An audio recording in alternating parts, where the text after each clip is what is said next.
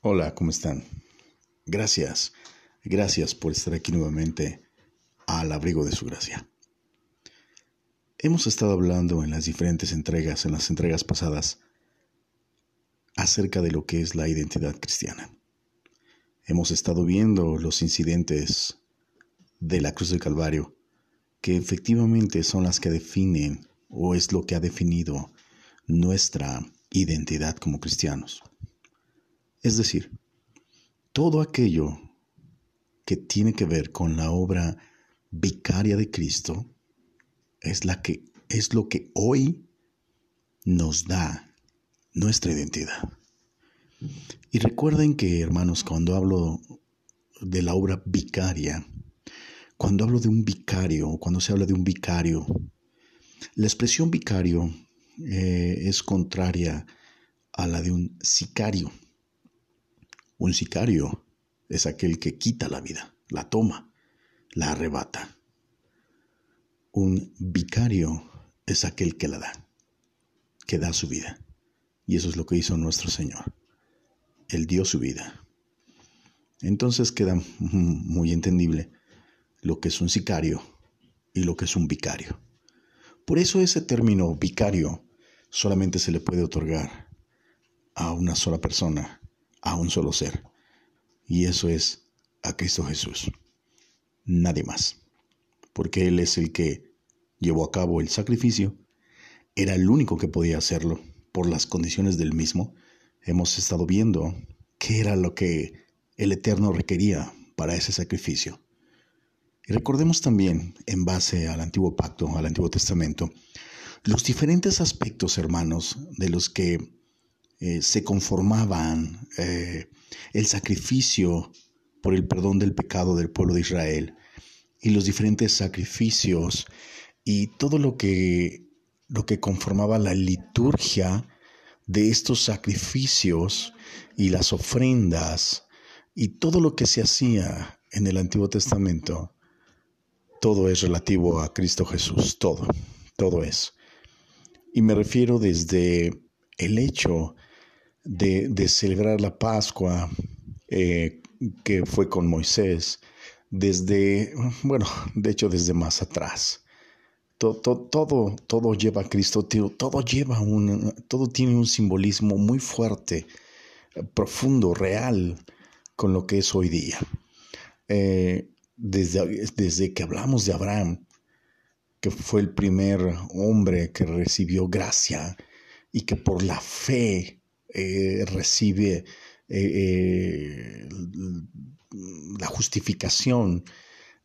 todo ello, hermano, es un reflejo, pero sobre todo una sombra, era una sombra de lo que habría de venir. Y eso lo dice la escritura. Entonces, cuando hablamos de los diferentes los diferentes requerimientos o cosas que, implica desde la Torá, es decir, los preceptos, las instrucciones del Dios eterno para el pueblo de Israel, para que pudieran eh, vivir, para que no murieran por el pecado. Eh, cada una de esas enseñanzas, cada una, la enseñanza que se dio primero de forma oral, Después, eh, desde luego, estaban los diez mandamientos en las tablas de piedra, eh, la base moral del comportamiento del hombre y de lo que Dios daba y requería al hombre y de lo que Dios le pedía al hombre. Eh, el, tabernáculo de Moisés en el desierto, la, la, conformación de ese tabernáculo, cómo se hizo ese tabernáculo, cada uno de los elementos del tabernáculo, todo es Cristo. Eh, posteriormente, después de ese peregrinar en el desierto, eh, esas guerras y esas batallas para tomar la tierra prometida, eh, todo en cuestión al pueblo. Recordemos que si hablamos del antiguo pacto, hermanos, estamos hablando de un pueblo, un pueblo escogido por Dios, el pueblo elegido por Dios. No podemos nosotros compararnos y estoy hablando nosotros como creyentes como cristianos y como parte de la iglesia de Cristo. Nunca, nunca podremos compararnos con el pueblo de Israel. Y no estoy hablando, en, eh, espero que me entienda lo que quiero decirle, hermano.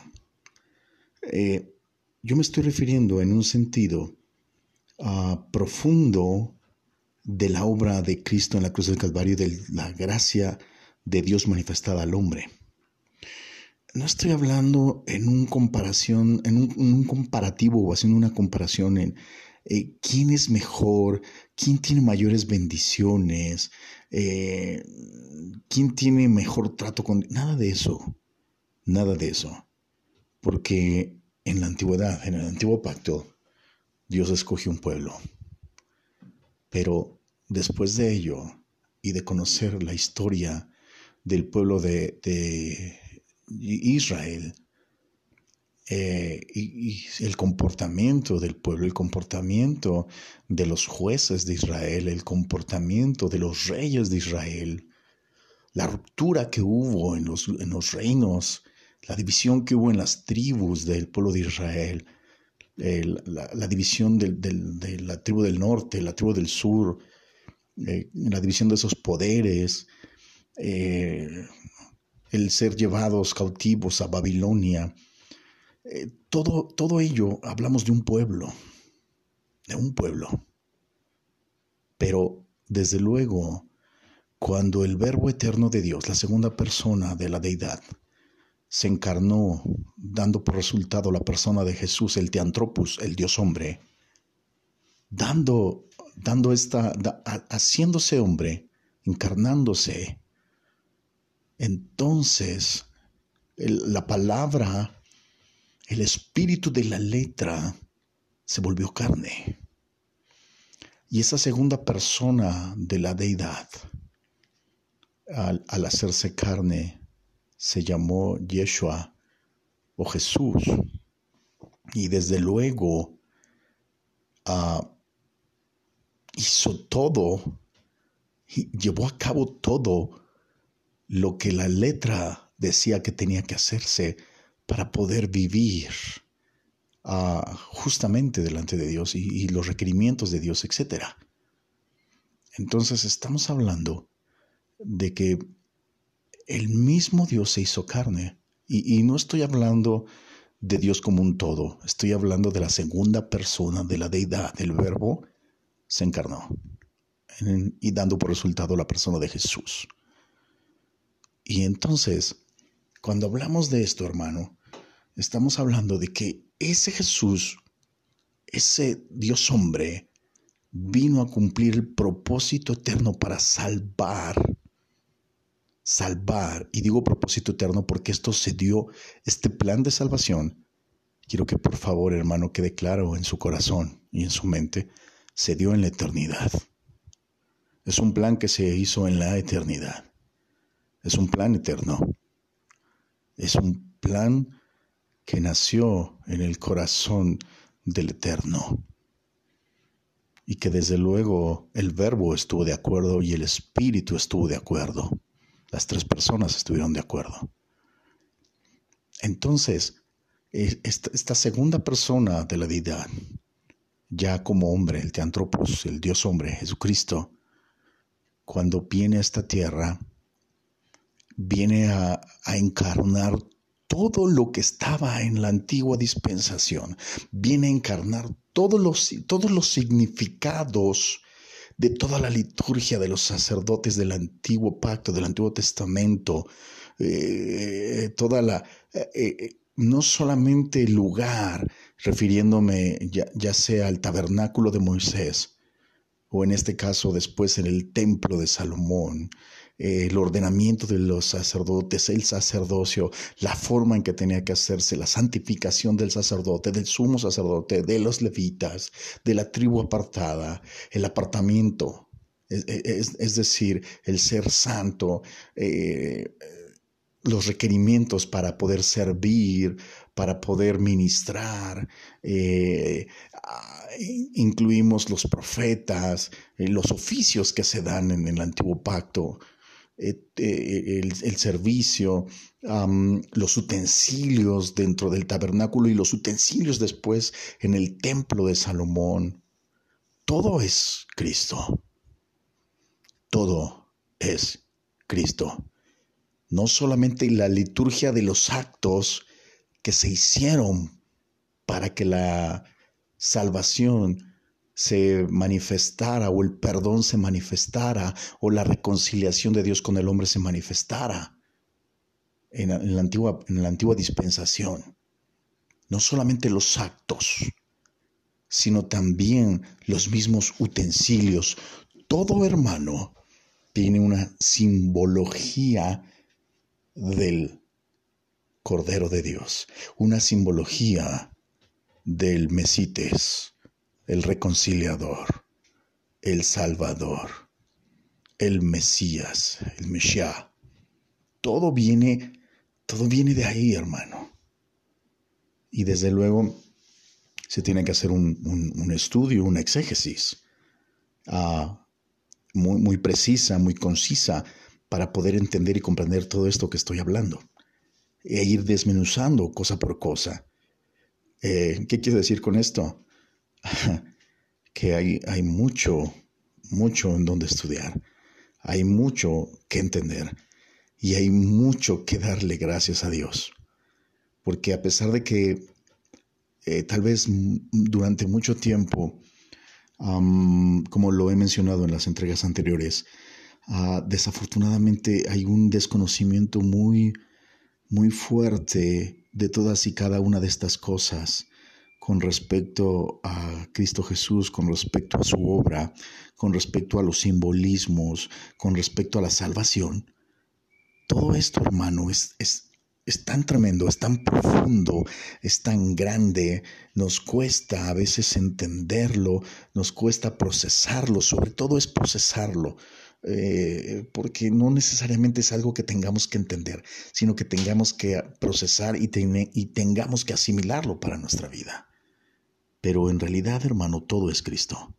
Todo es Cristo. Y Cristo, la palabra encarnada, la palabra hecha carne, vino justamente a traer eso, libertad. Vino a traer el conocimiento para hacernos libres. Vino a traer el Espíritu para dar vida.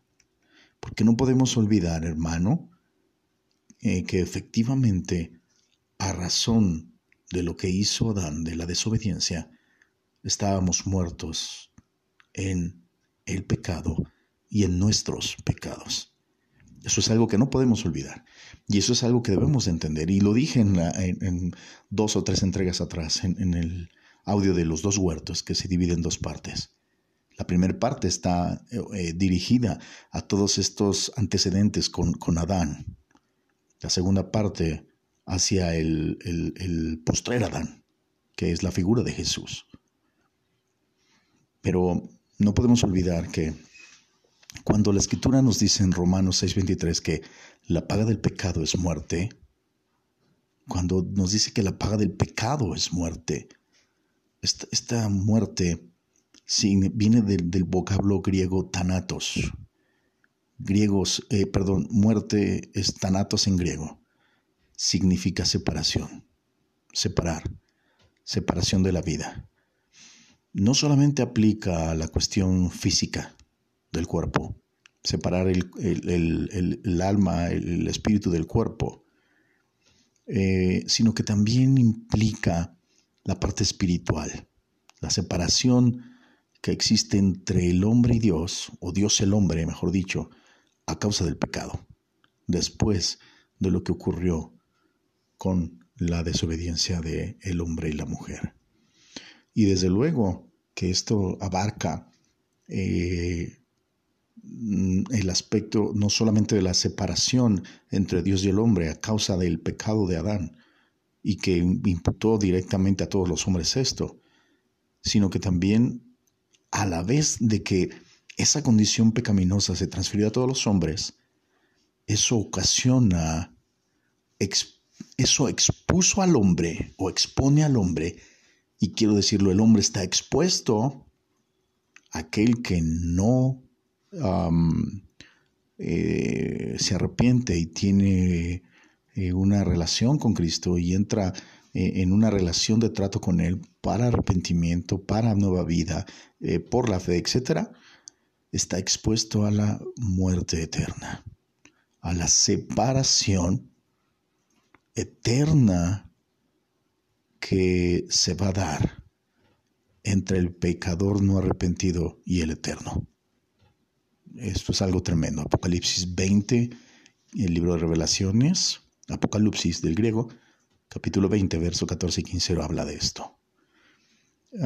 Eh, cuando hablo de identidad, el propósito, hermano, es poder afirmar su vida de una manera que, que pueda eh, pisar firme y que pueda levantar su rostro, hermano, y que pueda levantar sus manos al cielo y que pueda entender y comprender y que todos podamos darnos cuenta eh, cuál es nuestra, nuestro papel y nuestra posición hoy día aquí en la tierra, en este mundo.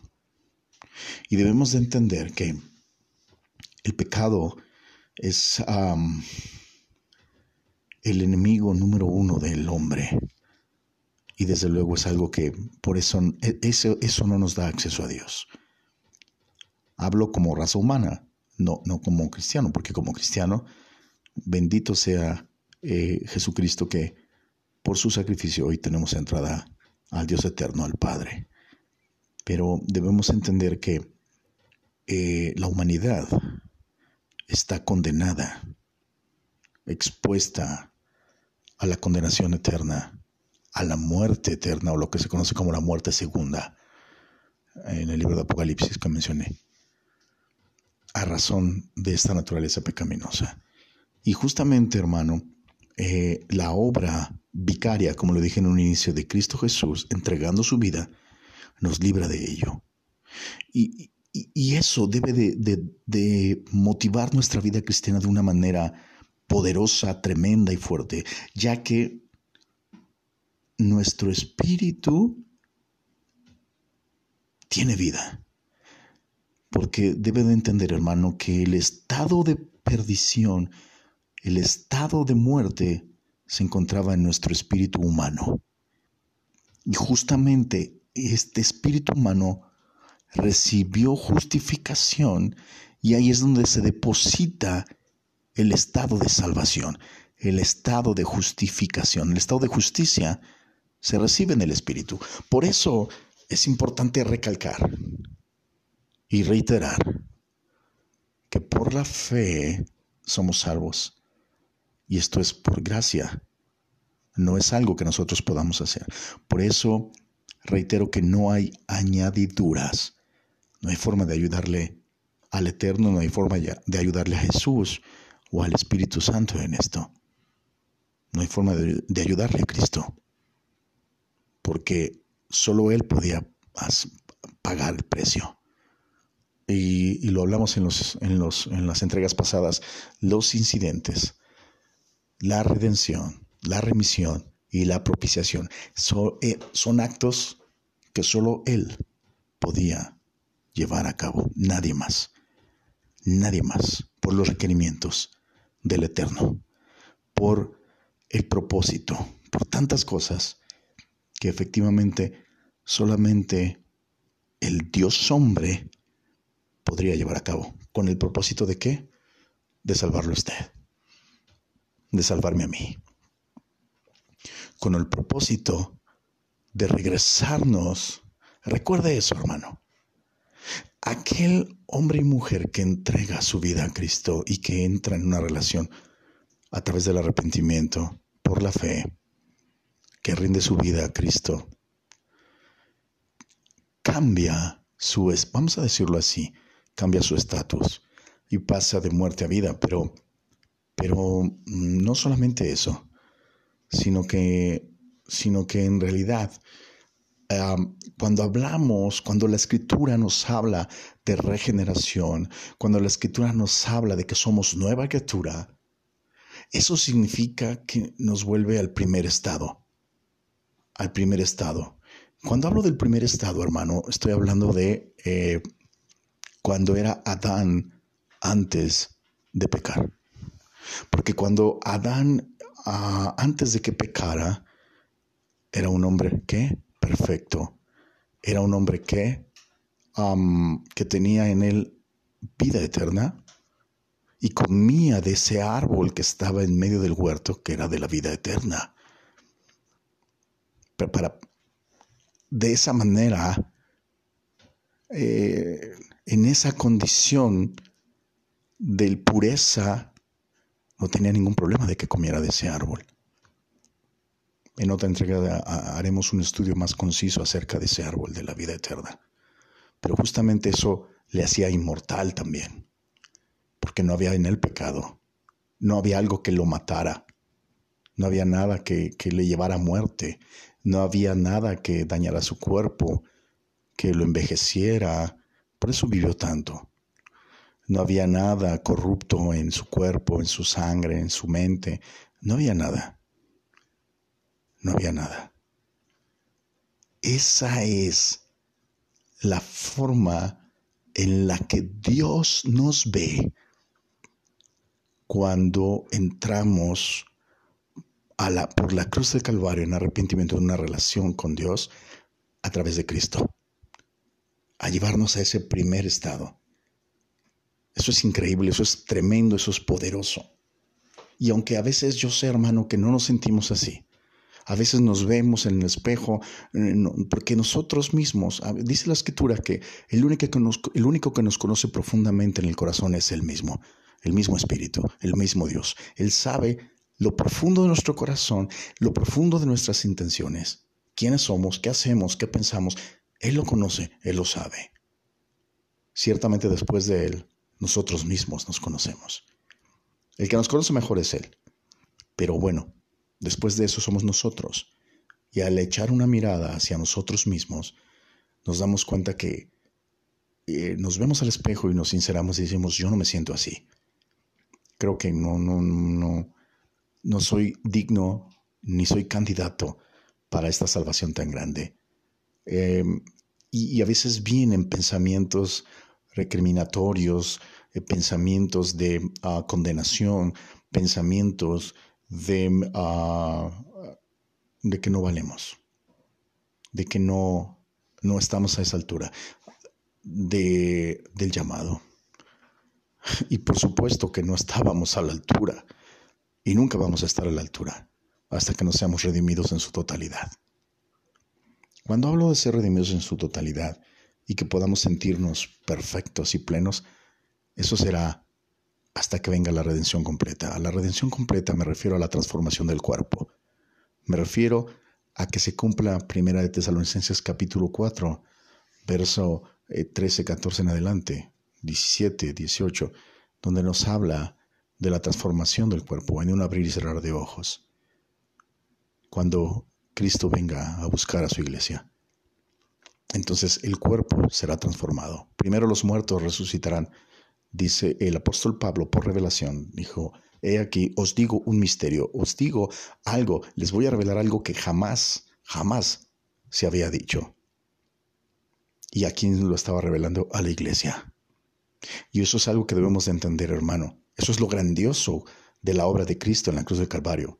Porque como estaba yo mencionando en el inicio del podcast, eh, no podemos compararnos con el pueblo de Israel, porque decimos, oh, el pueblo de Israel Qué grandioso poder haber sido el pueblo de Israel, qué grandioso poder ser parte del pueblo de Israel y a veces quisiéramos hacernos al judaísmo y, ser practicantes y, y entrar en toda esta liturgia.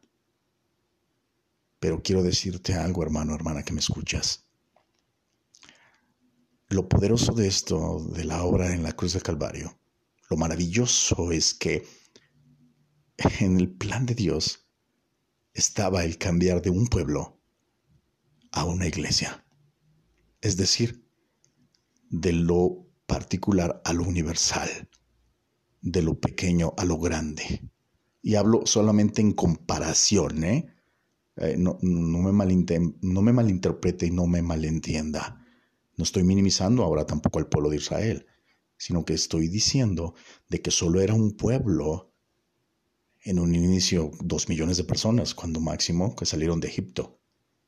después se volvieron una nación grande. Y aunque nosotros sumemos eh, las descendencias de las tribus de Israel hoy día, jamás abarcarán el número de la población mundial. Por consiguiente es mayor. Y la población mundial está llamada a ser salva a través del arrepentimiento en Cristo Jesús para formar parte de la iglesia. A eso me refiero. Y eso es lo grandioso, de que Pablo manifiesta a la iglesia esa transformación. A la iglesia. Déjeme decirle, hermano, que esta palabra iglesia, eclesia en griego, que es como se escribió el Nuevo Testamento o el Nuevo Pacto, y que meramente es el idioma que se utilizó, el lenguaje que se utilizó. Cuando hablamos de esta palabra iglesia, los apóstoles, es más, me voy un poco más para atrás, los discípulos no tenían idea de esta palabra iglesia como tal. A pesar de que el Señor Jesús le empleó el término ah, por lo menos dos veces, cuando dice que las puertas del Hades no prevalecerán contra su iglesia, contra la iglesia, emplea ese término muy, muy, muy sin entender delante de los eh, discípulos, ellos sin entender meramente el término, porque estamos hablando de que en ese tiempo todavía, todavía estaba Cristo Jesús he contado entre el pueblo judío, descendiente de la tribu de Judá, y desde luego del pueblo de Israel, pueblo de Israel. Y ellos con una mente como pueblo elegido, no podían entender este término de iglesia. Iglesia, es decir, aparte de nosotros alguien más. Esto es un término que no se entendía y que por consiguiente, por eso a veces hay una muy mala interpretación de las escrituras.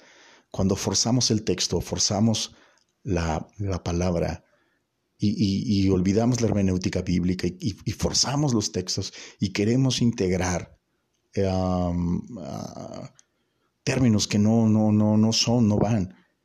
Y, queremos ah, forzar eh, para decir, bueno, es que ah, ahí se estaba hablando de la iglesia. No es cierto. Eh, ellos no tenían una mente. Eh, los discípulos ni después los apóstoles les costó trabajo entender.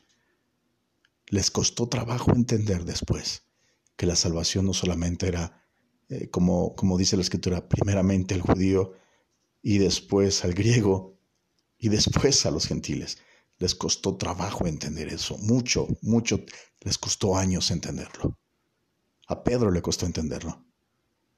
Hasta el libro de los Hechos, cuando Cornelio, léalo en su escritura, en su Biblia, ahí Pedro dice, ahora entiendo, después de que ve, cae en un sueño y tiene una visión y ve el lienzo y ve animales de toda especie, dice la escritura, y cuando él ve ese lienzo de animales y, se oye la voz que dice mata y come, él despierta y dice no, no lo haré, porque eso es inmundo y es común, no puedo hacerlo, no me es permitido por, las, ah, por la ordenanza de la Torah. Y entonces entiende cuando el Espíritu le muestra que tiene que ir con, con Cornelio a su casa, y llega ahí con toda su familia y le dicen que tienes que decirnos, hermano Pedro, ¿qué vas a decirnos? Eran gentiles. No eran pueblo, eran gentiles, no eran del pueblo de Israel, no eran, no eran israelitas. Y entonces Pedro entendió. Ahora veo que la salvación también es para los gentiles. Entonces, cuando hablamos del término iglesia, usted debe de sentirse orgulloso. Cuando hablamos del término iglesia, usted debe, de entender, hermano, hermana, que es parte del cuerpo de Cristo. Cuando hablamos del término iglesia, somos partícipes de bendición, somos partícipes del sacerdocio de Jesús, somos partícipes de la herencia, somos partícipes de vida eterna, somos partícipes del reino venidero, somos partícipes de la gloria que vendrá con Cristo Jesús. Y, yo sé que usted este tema va a decir, ay Dios mío, la, gloria de Dios es solo para Él. No, cuando hablo de la gloria estoy, me estoy refiriendo a la redención del cuerpo, me estoy refiriendo a la transformación del cuerpo, me estoy refiriendo al, al gobierno que se establecerá en esta tierra y que la iglesia va a gobernar también. Me estoy refiriendo a todas esas cosas tan maravillosas, esas bendiciones tan increíbles que a veces se nos olvida con el día a día, con las situaciones, con los percances, con todo ello, olvidamos quiénes somos. A veces viene el enemigo, nos sacude un poco y olvidamos quiénes somos, olvidamos que hay poder en nosotros, olvidamos que hay autoridad, olvidamos que está el Espíritu Santo en nosotros, olvidamos que somos templo del Espíritu Santo, olvidamos que la palabra está en nosotros, olvidamos que por la fe eh, y, y por la fe con la palabra y el Espíritu se pueden hacer las cosas mm, naturales, se pueden convertir en sobrenaturales. Olvidamos todo eso. Las situaciones que vemos con los ojos menguan, entonces nuestro espíritu mengua en nuestra alma y desfallecemos y olvidamos quiénes somos. El propósito de estos mensajes, de estos podcasts y de estos estudios es que usted sepa que el que es justificado ciertamente tiene el llamado no solamente para salvación, sino también para, para santificación, pero también para vida eterna y para un sinfín de bendiciones, principalmente espirituales. Cuando hablo de bendiciones no, no, no es de que nos frotemos las manos. Vienen añadidas, sí, pero es lo, es lo secundario es lo que no importa tanto, ya que lo que nos importa es lo eterno, es lo que vendrá y es lo que tenemos ahora, es lo que hay en nosotros.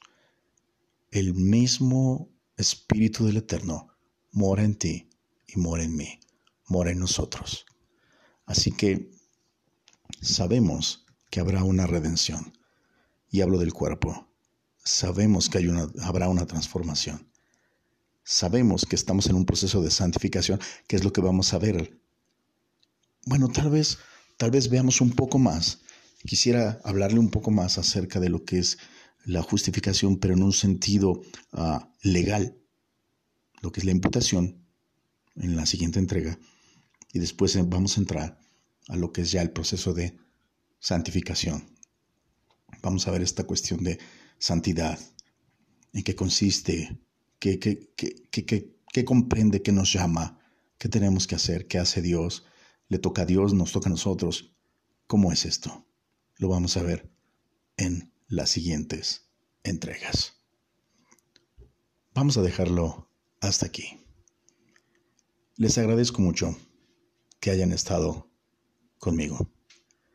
Les recuerdo que puedan visitar mis redes sociales o nuestras redes sociales al abrigo de su gracia en Facebook, Instagram.